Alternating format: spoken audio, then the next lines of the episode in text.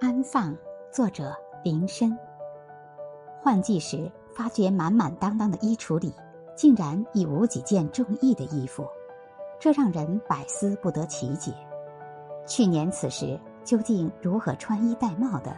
怎么毫无印象？其实荒芜的并不是衣橱，而是心头所好。旧的没能历久弥新，并非是因为衣衫破壁陈旧。而是对当初新衣的乍见之欢已渐行渐远。人有很多类似细得不得了的感觉，他们并不明确自己缺什么，只是隐隐觉得属于自己的东西哪里不好。烦恼也不是因为真的缺了什么，而是对已然拥有的物件不知如何妥善安放。时间一久，发觉安放的能力。远比获取的能力更为有用。